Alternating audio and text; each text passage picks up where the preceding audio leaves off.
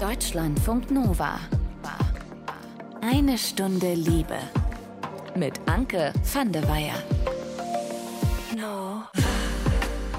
Jetzt mal Hand aufs Herz, Leute. Wenn ihr Pornos konsumiert, welche Rolle spielt für euch die Handlung? Spult ihr eher vor, bis es zur Sache geht und der Rest ist euch relativ egal? Oder steht ihr vielleicht eher darauf, dass es auch Interaktion abseits von direkten sexuellen Handlungen gibt? Das ist natürlich ein Themenfeld mit der Handlung im Porno, in dem super viel möglich ist. Und wir gucken in dieser Episode auf Storytelling im Porno. Welche Geschichten gehen gut? Welche Klischees bekommt man aus dem Porno einfach nicht weg? Und woran liegt es eigentlich, dass die solche Dauerbrenner sind? Ich sag nur Arzt, Polizist, Feuerwehrmann. Ihr wisst, glaube ich, alle, wovon ich da spreche. Und mit Sarah checken wir mal, wie arbeiten denn eigentlich die Leute, die sich Pornos ausdenken. Sarah schreibt nämlich für die Audioplattform Fantasy erotische Stories und Pornos. Und bevor sie sich dann hinsetzt und so ein Porno schreibt, stellt sie sich erstmal so ein paar gewisse Fragen. Wen sprichst du eigentlich gerade damit überhaupt an? In welcher Situation ist diese Person? Was ähm, will die Hörerin jetzt gerade erleben? Und das muss dann einerseits stimmig sein vom Aufbau, aber auch mit der Fantasie irgendwo, weil es natürlich einfach bestimmte Fantasien gibt, ähm, die sich eher dafür anbieten, dass es sehr intensiv und sehr krass wird und auch sehr derb irgendwo. Und andere Fantasien bieten sich dann halt eher für einen sehr sanften und langen Aufbau an. Wie das dann klingt und was fremde Männer im Bus damit zu tun haben, das hört ihr in dieser Episode. Ich sag erstmal, schön, dass ihr dabei seid. Und mit Sarah steigen wir jetzt ein in ihren Alltag als Pornoautorin mit der Frage, wenn du dir vornimmst, heute schreibe ich eine Story, wie sieht das dann aus? Das ist schon sehr unterschiedlich. Also teilweise ist es so, dass ich wirklich, also wie du sagst, im Voraus plane, okay, ich blockiere mir jetzt den Tag, um da zu schreiben. Teilweise ist es aber auch so, dass es eher so wie ein inspirativer Flow ist, dass ich einfach merke, ich bin gerade in der richtigen Stimmung und dann nutze ich das und dann kann das fast überall theoretisch sein. Also ich gehöre zu den Menschen, die an sehr vielen verschiedenen Orten sich ganz gut ähm, konzentrieren können. Da kann auch ein bisschen mehr los sein. Wenn ich es dann wirklich plane im Voraus, ist es dann auch schon eher so, dass ich schaue, dass es ein meetingfreier Tag ist, dass ich eigentlich quasi komplett so einen Tag für mich habe, weil es natürlich schon so ist, dass ähm, ich manchmal so einen Moment brauche, in den Flow wirklich reinzukommen und halt ähm, gerne auch dann wirklich am Stück mehrere zum Beispiel runterschreibe und ich das Gefühl habe, ich muss jetzt immer wieder rausspringen und dann wieder reinspringen und wieder in dieses Mindset dafür reinkommen. Und ähm, teilweise mache ich es dann so, dass ich erstmal anfange, quasi Konstrukte zu schreiben und dann halt erstmal zu sagen, okay, ich will dieses so ein bisschen das Setting setzen und dann das quasi frei Flowtext-mäßig auszufüllen. Teilweise schreibe ich es aber auch einfach runter. Ich kann mir vorstellen, dass viele sich jetzt vielleicht denken, okay, erstmal nehme ich dann irgendwie ein Kerzenbad, um in Stimmung zu kommen. Das ist tatsächlich meistens nicht so. Also meistens fange ich wirklich einfach an zu schreiben. Hast du irgendwie auch sowas wie so einen Notizenordner auf dem Handy oder sowas, wenn dir zwischendurch mal so eine Idee kommt oder so? Ja, auf jeden Fall. Also ich habe ähm, meinen Notizordner, ich habe tatsächlich ein Notizbuch weil, also ich, vielleicht hast du es schon gehört, aber viele Leute, die gerne schreiben, sagen auch immer, sie machen das immer noch gerne auch mit der Hand. Und ich mache das, also die, die langen Texte mache ich tatsächlich natürlich am Computer, einfach weil es effizienter ist und dann Korrektur lesen. Aber ich schreibe gerne auch mit der Hand und gerade so Ideen oder wenn mir irgendwas gerade schnell einfällt, schreibe ich das einmal so runter, weil das natürlich auch viel einfach im aktiven Leben kommt und ähm, ich das alles versuche immer festzuhalten für später. Was sind denn so deine Inspirationsquellen für die Stories, die du schreibst? Das ist auch unterschiedlich. Also ähm, teilweise ist es so, dass das meine eigene Erfahrung ist. Also sowohl Erfahrungen, die ich selber schon gemacht habe, meistens nicht so, dass ich das eins zu eins runterschreibe, einfach bestimmte Momente, die mir besonders vielleicht im Kopf geblieben sind, ich für Stories nutze, weil es natürlich mir dann sehr einfach fällt, diese zu umschreiben und auch in verschiedenen Facetten einzufangen. Es sind teilweise aber auch ähm, eher Wünsche von mir, also auch wirklich die eigene Fantasie, etwas, was ich vielleicht selber noch nicht aktiv gelebt habe, aber mir es vorstellen könnte. Also wir sehen auch natürlich ganz oft bei uns, dass ähm, viele Frauen ähm, bei uns ihre Fantasien ausleben die sie vielleicht normalerweise gar nicht so in ihrem sexuellen Leben aktiv machen würden. Und dass da einfach natürlich einfacher ist, die eigene Fantasie zu nutzen. Und das ist bei mir genauso. Und ich lasse mich aber auch auf jeden Fall von meinem Umfeld inspirieren, also von dem, was ähm, Freundinnen mir erzählen, wenn wir ähm, über Sexualität reden und die eigenen Wünsche. Aber auf jeden Fall auch ähm, von unseren Hörerinnen. Also wir machen bei Fantasy sehr viele Interviews und wir schauen halt immer wirklich zu verstehen, was genau wollen unsere Hörerinnen gerade, was bewegt sie, was wünschen sie sich noch auszuleben. Und das sind dann auch immer wieder Dinge, die ich auch da auf jeden Fall rausnehme und aufschreibe und in die Geschichten mit ähm, reinschreibe am Ende. Was sind denn ähm, so die Sachen, die die Leute hören wollen und wo ihr merkt, da ist irgendwie Bedarf da? Es ist ähm, schon divers. Also es gibt ja schon immer ein bisschen das Klischee, dass Frauen so diesen Blümchensex, diesen soften Sex, sehr viel Romantik und drumherum haben wollen. Das findet man schon auch auf unserer Plattform, aber eher weniger. Also es ist schon so, dass es sehr divers ist, aber eher im expliziten Bereich. Und ähm, da also da wird schon rangegangen. Da wird schon rangegangen. Also da ist es auch so, es sind einerseits die Themen, also wir sehen ganz klar, dass es ähm, Themen gibt, wie zum Beispiel Dreier oder generell, also auch mehr als drei Personen, jeder Art von ähm, wo mehrere Personen involviert sind. Seitensprung ist eine ganz große Fantasie. BDSM als Thema ist wahnsinnig groß in den ganz verschiedenen Facetten, die es gibt, von Dominanz, Unterwerfung, Shibari, Fesselspiele, alles Mögliche. Das ist für Frauen auf jeden Fall etwas, wo sich sehr viele hingezogen fühlen es ist halt wirklich wahnsinnig divers, aber zeitgleich auch sehr explizit. Das ist, mir immer relativ wichtig zu betonen, weil es einfach dieses Klischee gibt, dass irgendwie Frauen so ein bisschen in diesen Stereotypen gefangen sind. Und wir sehen bei uns ganz klar, dass halt diese typisch dominant oder männlich besetzten Fantasien bei uns sehr viel nachgefragt werden. Das Ganze klingt in einer von Sarahs Stories dann zum Beispiel so. Langsam gehe ich um dich herum Genieße den Anblick deines erregten Körpers. Sehe an deinem Blick, dass es dich geil macht, was du mit mir machst. Und ich mit dir. Meine Hand fährt jetzt auf Höhe deines Arsches über deine Haut. Ich lasse meine Finger über deine Haut tanzen, über deine Rundung, lasse sie kurz in deine Arschritze versinken, über deine Hüften tanzen und zwischen deine Schenkel gleiten. Im Unterschied zu Videopornos gibt es beim Audio natürlich noch mal ganz anders die Möglichkeit, direkt angesprochen zu werden als Hörerin, als Hörer und damit dann auch wirklich Teil der Geschichte zu sein.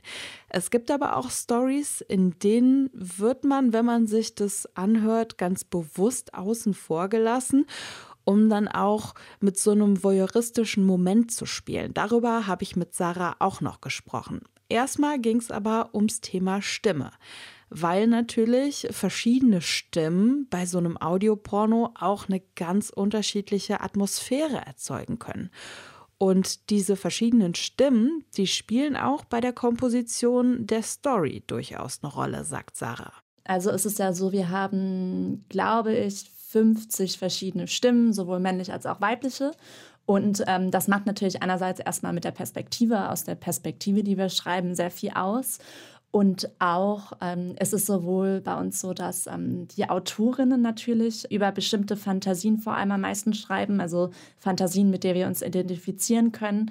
Und bei den Stimmen ist es ähnlich, weil gerade so hört sich auch wirklich etwas echt an, wenn ähm, die Stimme am Ende sich das selber auch vorstellen kann und sich dazu hingezogen fühlt. Das heißt, ich habe auf jeden Fall schon im Kopf meistens eine Stimme, die zu der Story passen könnte. Ich habe natürlich auch meine eigenen Lieblingsstimmen, denen ich gerne Stories schreibe, wo ich einfach das Gefühl habe, das passt ganz gut zusammen. Das ist etwas, wo ich dann auf jeden Fall auch immer beim Text im Hinterkopf habe, okay, ich weiß, dass diese Person sehr gut diese Art und Weise zu sprechen rüberbringen kann. Das kann teilweise einfach eine Tonalität sein, dass es Leute gibt, die ähm, zum Beispiel sehr viel mit Stöhnen arbeiten und das wirklich auch gut rüberbringen.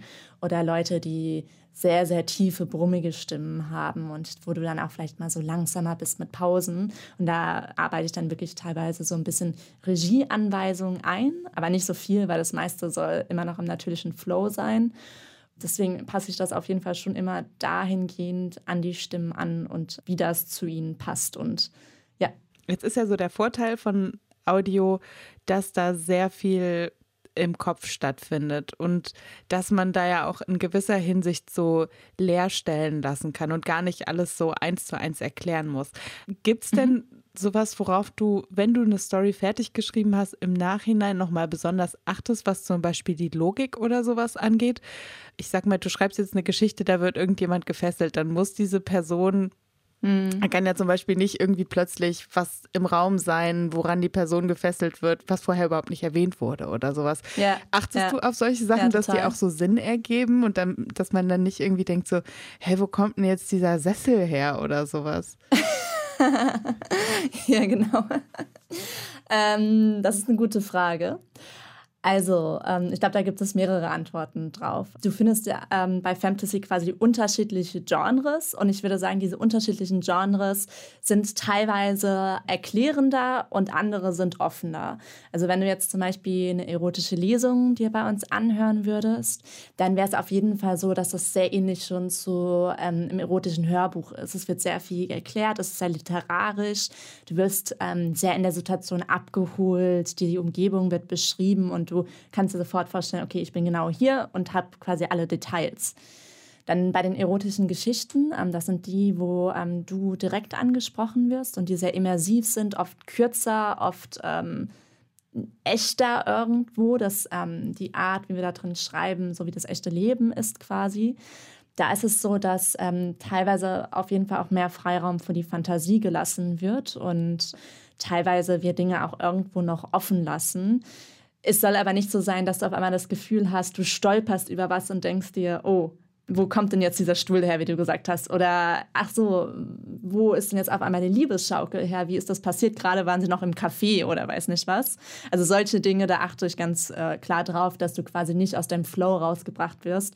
Weil natürlich der Sinn der Audio ist, dass wir dich abholen und dein Kopfkino anregen und du da reingeworfen wirst und dann nicht wirklich fallen lassen kannst und deinen Kopf komplett abschalten kannst. Und wenn da diese Stolperer reinkommen würden, wäre das sehr schwer. Aber es gibt dann auch zum Beispiel Audios. Wir haben auch viele ähm, Sounds und die sind im Gegensatz zu den anderen Genres davor wirklich hauptsächlich Geräusche. Also in den vielen von den Audios wird vorher noch so ein bisschen die Szene gesetzt, dass du dir vorstellen kannst. Aber wir haben zum Beispiel ein Genre im Bett mit oder Sounds of Lovers, wo wir echte Paare aufnehmen und wo es wirklich nur darum geht, den Leuten zuzuhören beim echten Sex. Du hörst, keine Ahnung, wenn er, er Mann Klaps gibt, hörst du das. Du hörst das Schmatzen, so die, die Geräusche, die es halt beim Sex gibt, daraus. Und da ist wirklich sehr, sehr viel deiner Fantasie überlassen. Okay, aber das ist ja dann aber auch, das lebt ja auch von diesem voyeuristischen Moment. So, ne? Genau, auf jeden Fall. Also, dass du dabei bist und ähm, du als aktiv miterleben kannst, diese echte Lust und ähm, du zuschaust, aber dir natürlich auch sehr viel denken kannst, was gerade passiert von den Geräuschen. Das ist immer ganz spannend, weil viele Leute benutzen ja quasi diesen ähm, Sinn gar nicht so aktiv im Alltag, weil wir auch immer quasi sehen, während wir erleben. Und wenn das weggenommen wird und du nur diese Geräusche hast, das ist ein ganz neues Erlebnis und du merkst erst, wie viel auch wirklich ja, Geräusche auslösen in dir, also diese kleinen Dinge, die du in 50 verschiedenen Arten interpretieren kannst. Deswegen finde ich das immer ganz spannend bei dieser Art von Audios, die nochmal ganz anders sind. Wir gehen jetzt mal kurz weg vom Audio zum Video. Ich habe nämlich unseren Reporter Vincent Büssow losgeschickt zum Point Film Festival nach Berlin. Letzten Oktober war das und da hat er sich angeguckt, welche Rolle spielt denn eigentlich die Geschichte um den Sex herum bei den Pornos, die bei diesem Festival gezeigt wurden. Wenn ich jetzt irgendwie ein Porno mir anschaue, um ein Porno anzuschauen, dann würde ich jetzt nicht unbedingt, wäre es mir nicht unbedingt wichtig, was für eine Story das ist. Das ist Jan. Er ist an seinem Geburtstag auf dem Pornfilmfestival und eher der herkömmliche Erotikfilmkonsument. Aber auch Toni Karat, die selbst Pornos produziert, legt dabei eher weniger Wert auf Storytelling. Für einen guten Porno braucht man nicht immer die totale Geschichte. Sie kann drei Minuten brauchen und ist schon super. Also mit einer Idee. Also das ist einfach nicht wie im Spielfilm. Und tatsächlich spielt die Handlung in vielen Pornos auf dem Festival keine große Rolle. Bei den Filmen in der Gangbang-Kategorie The More the Merrier zum Beispiel liegt der Fokus vor allem auf dem Sex. Nur davor und danach wird kurz das Szenario erklärt. Das darf übrigens auch etwas kreativer sein. When the virus came, men started to die too. Only men. All men. Then we took over. Joe Pollocks produziert auch Pornos. Für sie ist wichtig, dass die Prämisse nicht verloren geht, sobald der Sex anfängt. Leute vergessen die Umgebung, die vergessen auch die Geschichte da drin. Also man könnte den Sexteil fast austauschen aus verschiedenen Filmen. Und ich finde es total spannend, wenn Leute es schaffen, in Filmen ähm, das weiterzuerzählen. Das findet schon eher in der Kategorie der Fun-Porn-Shorts statt. Hier werden tatsächlich Geschichten erzählt. Das beste Beispiel dafür ist die französische Produktion und mein persönliches Highlight des Festivals, Romy und Laure und das Geheimnis des verzauberten Plugs, das total übertrieben und selbstironisch daherkommt. Mais qu'est-ce qu'il fait Regardez, il est en train de désactiver le pouvoir du plug maléfique. Oh là là, ce n'est pas beau à voir. Je me sacrifie. Titi est si heureux de retrouver ses maîtresses. Bei solchen Comedy-Pornos tritt allerdings der Sex in den Hintergrund. Eine Verbindung von Erotik und Story gibt es am ehesten in den längeren Filmen. Erika Last, die eine echte Institution in der unabhängigen Pornoszene ist, präsentiert ihren ersten Spielfilm auf dem Festival. With the feature film format, you have the possibility of developing uh, storylines, of developing characters, of kind of showing your audience how a character goes on an erotic sexual journey. Die Unterschiedlichkeit der Filme auf dem Festival ist von den Veranstaltern genau so gewollt, erklärt die Mitgründerin Paulita Pappel. Wir haben ja von Experimental-Kurzfilme bis Dokumentarfilm, bis Spielfilm, bis eben, ich sage jetzt mal in Anführungsstrichen, nur Pornos. Aber da sind die Grenzen überhaupt nicht festgelegt, sondern wir zeigen eben, dass, es, dass diese Grenzen es gar nicht gibt. Daher ist für uns Geschichten erzählen im pornografischen Format oder auch darüber hinaus schon sehr wichtig. Auch Joe Pollock sagt, dass die Filme auf dem Festival immer diverser werden. Laut ihr liegt das auch daran, dass weniger Produzenten auf Handlungen in Pornos setzen. Also ich habe sehr, sehr, sehr viele Leute, die auch schon vor Jahren angefangen haben und die haben am Anfang sich so ein bisschen an diesem Storytelling ähm, auch ein bisschen orientiert. Mhm. Und mittlerweile gehen die mehr in so experimentelle äh, Versuche und versuchen das nochmal neu aufzugreifen. Experimentell also. Bleibt da überhaupt noch Platz für die Pornoklassiker wie den Pizzaboten auf jeden Fall, sagt Paulita Pappel. Was wir vom Festival her als, Kurat, ne, als Kuratorium wollen, sind natürlich immer wieder neue Erzählungen. Aber es können neue Erzählungen als gleiches Tropes sein. Gerade Filme, die sich an solche Pornoklischees abarbeiten, sind manchmal total witzig.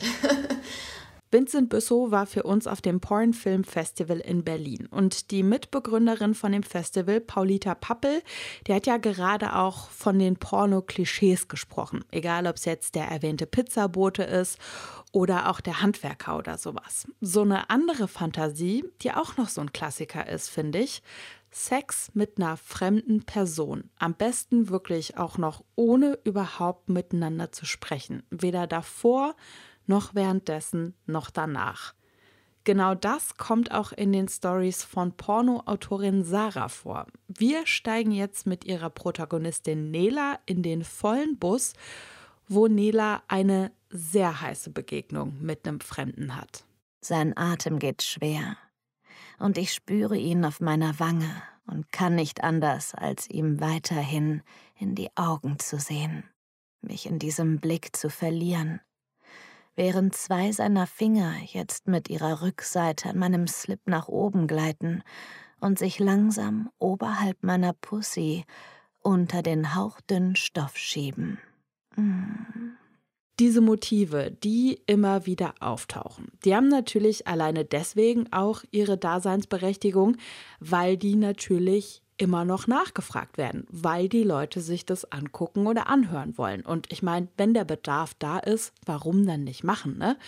Ich habe Sarah trotzdem mal gefragt, gibt es denn irgendein Klischee, wo du persönlich sagst, Leute, das ist doch wirklich sowas von durch. Können wir das jetzt bitte langsam mal lassen? ich würde sagen, nicht, wenn es um die Fantasie der Frau geht. Also mein Gefühl ist, dass wir sehen das ja bei uns. Wir haben jetzt auf der Plattform, ich glaube, über 2000 Audios mittlerweile. Die decken ganz, ganz viele verschiedene Fantasien ab, weil einfach sehr viele unterschiedliche Themen abgefragt werden.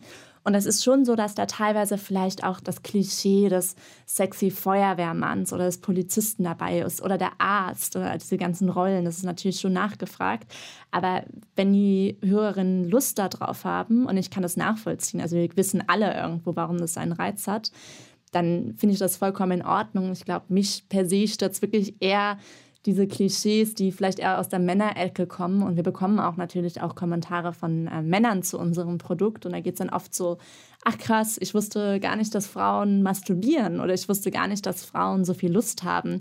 Oder ich wusste gar nicht, dass Frauen auf solche harten Sachen stehen. Weil die meisten kommen ja erstmal zu uns und denken dann, ach, sie machen halt erotische Hörbücher. Und ich finde das immer ganz witzig, weil das hört sich so soft an, sowas wie das Nettes, wie das nette Mädchen anhört. Das klingt dann so, als dürfte man nicht Pussy sagen, sondern müsste immer sowas genau. wie äh, Jade-Schatulle genau. benutzen oder so. Genau, die ja auch Jade-Schatulle, I love it. Vielleicht benutze ich das bald mal. Aber ja, es ist halt wirklich so, du siehst die Plattform und dann hörst du die Audios an und es ist halt ähm, Pornografie auf jeden Fall. Du sollst Lust haben, das zu genießen, du sollst dazu masturbieren können. Und ich glaube, das ist quasi fast eher das Klischee, das mich stört, dass wie weibliche Lust dargestellt wird oder wie auch verniedlicht oder vermädchenhaft das teilweise wird. Ja. Ja, bei den Leuten denkt man, dass die vielleicht mal ein bisschen mehr mit ihrer Partnerin dann auch reden sollten, was die gerne hören würde, zum Beispiel beim Sex. Auf jeden Fall. Wir sehen, das ist ganz witzig, dass du das sagst. Wir bekommen tatsächlich da ähm, auch Hörerinnen-Feedback, die auch dann sagen, das kennen wir vielleicht auch alle. Ähm, es ist ja nicht so super einfach für jeden über die eigene Lust und die eigenen Bedürfnisse zu reden. Was wünschst du dir eigentlich genau? Und wie, wenn du es weißt, erster Schritt getan, super, aber wie sagst du das jetzt an deinen Partner oder deine Partnerin? Und da gibt es wirklich sehr viele, die sagen, die haben Fantasy dafür genutzt und haben quasi die Audios irgendwie mal rübergeschickt und so, ey, hast du das mal gehört? Das ist ja eigentlich ganz nice, kannst du dir das vorstellen? Und quasi dieses Medium zu nutzen. Oder auch wirklich Leute, Partnerschaften, die zusammen Fantasy hören, ein Account und halt so quasi sich gemeinsam entdecken.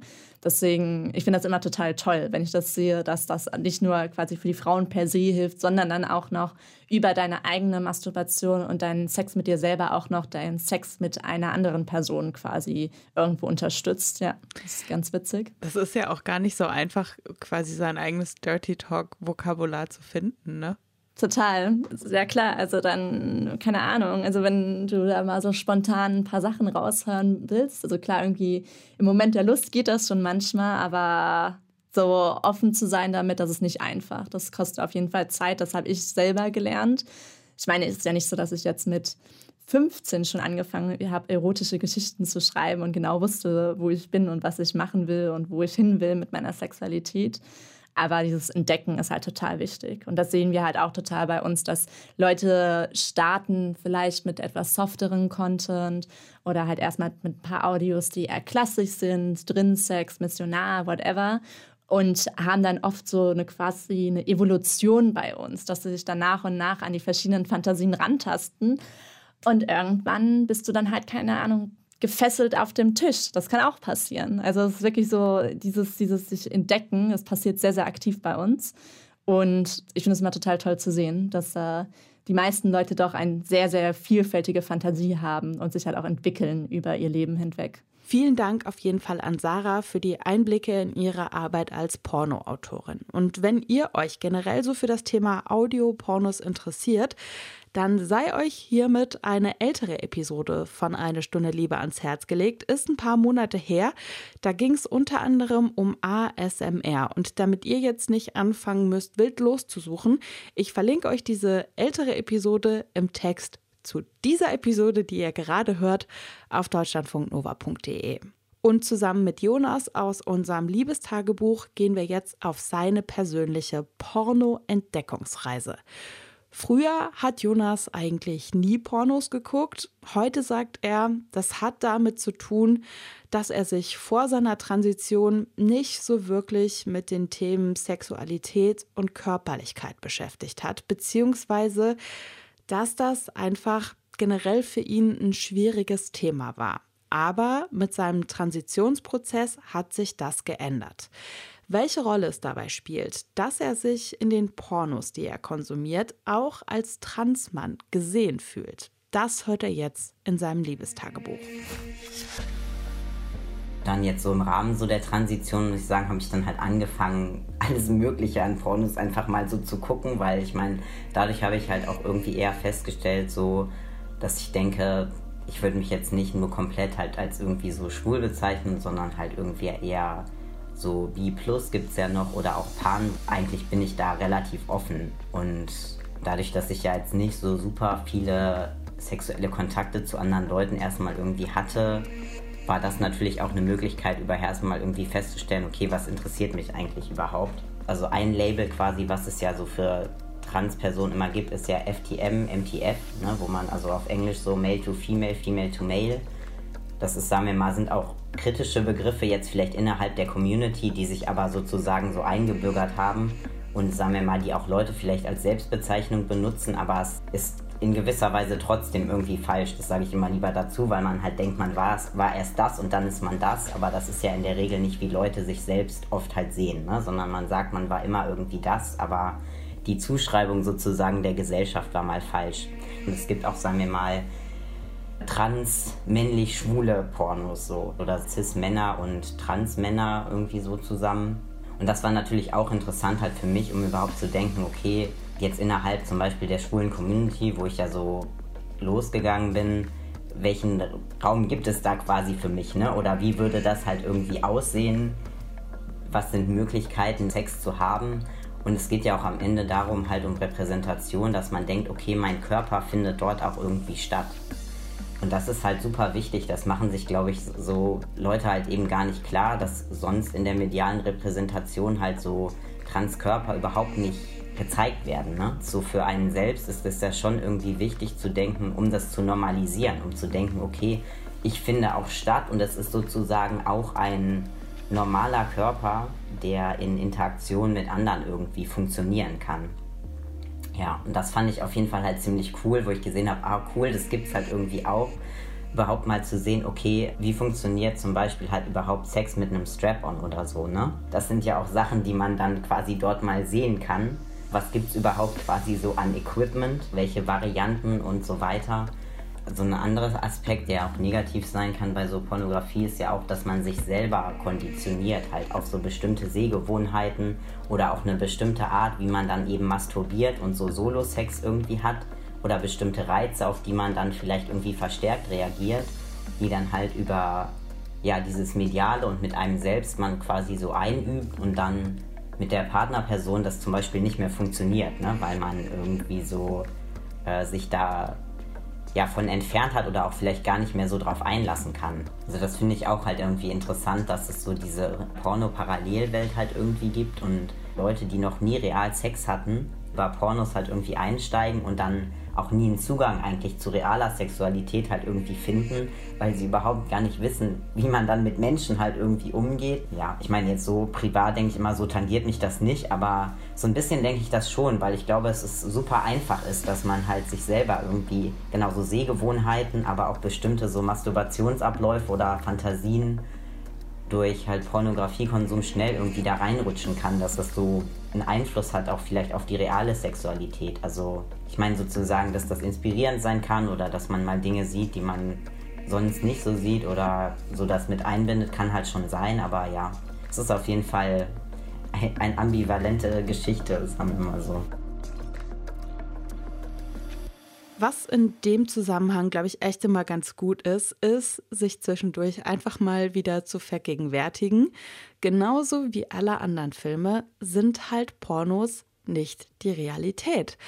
Die können natürlich sehr realistisch sein, aber das, was wir da in den Filmen sehen, das ist einfach das Ergebnis eines Filmdrehs. Egal wie intim sich das in dem Moment für einen vielleicht beim Zugucken anfühlt.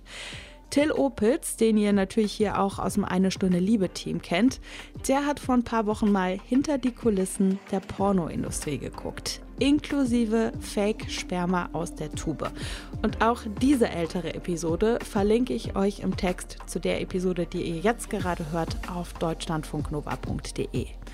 Und für den Abschluss gilt wie immer, Fragen, Rückmeldungen, Themenwünsche, die könnt ihr uns sehr, sehr gerne schicken. Einfach eine Mail schreiben an mail.deutschlandfunknova.de.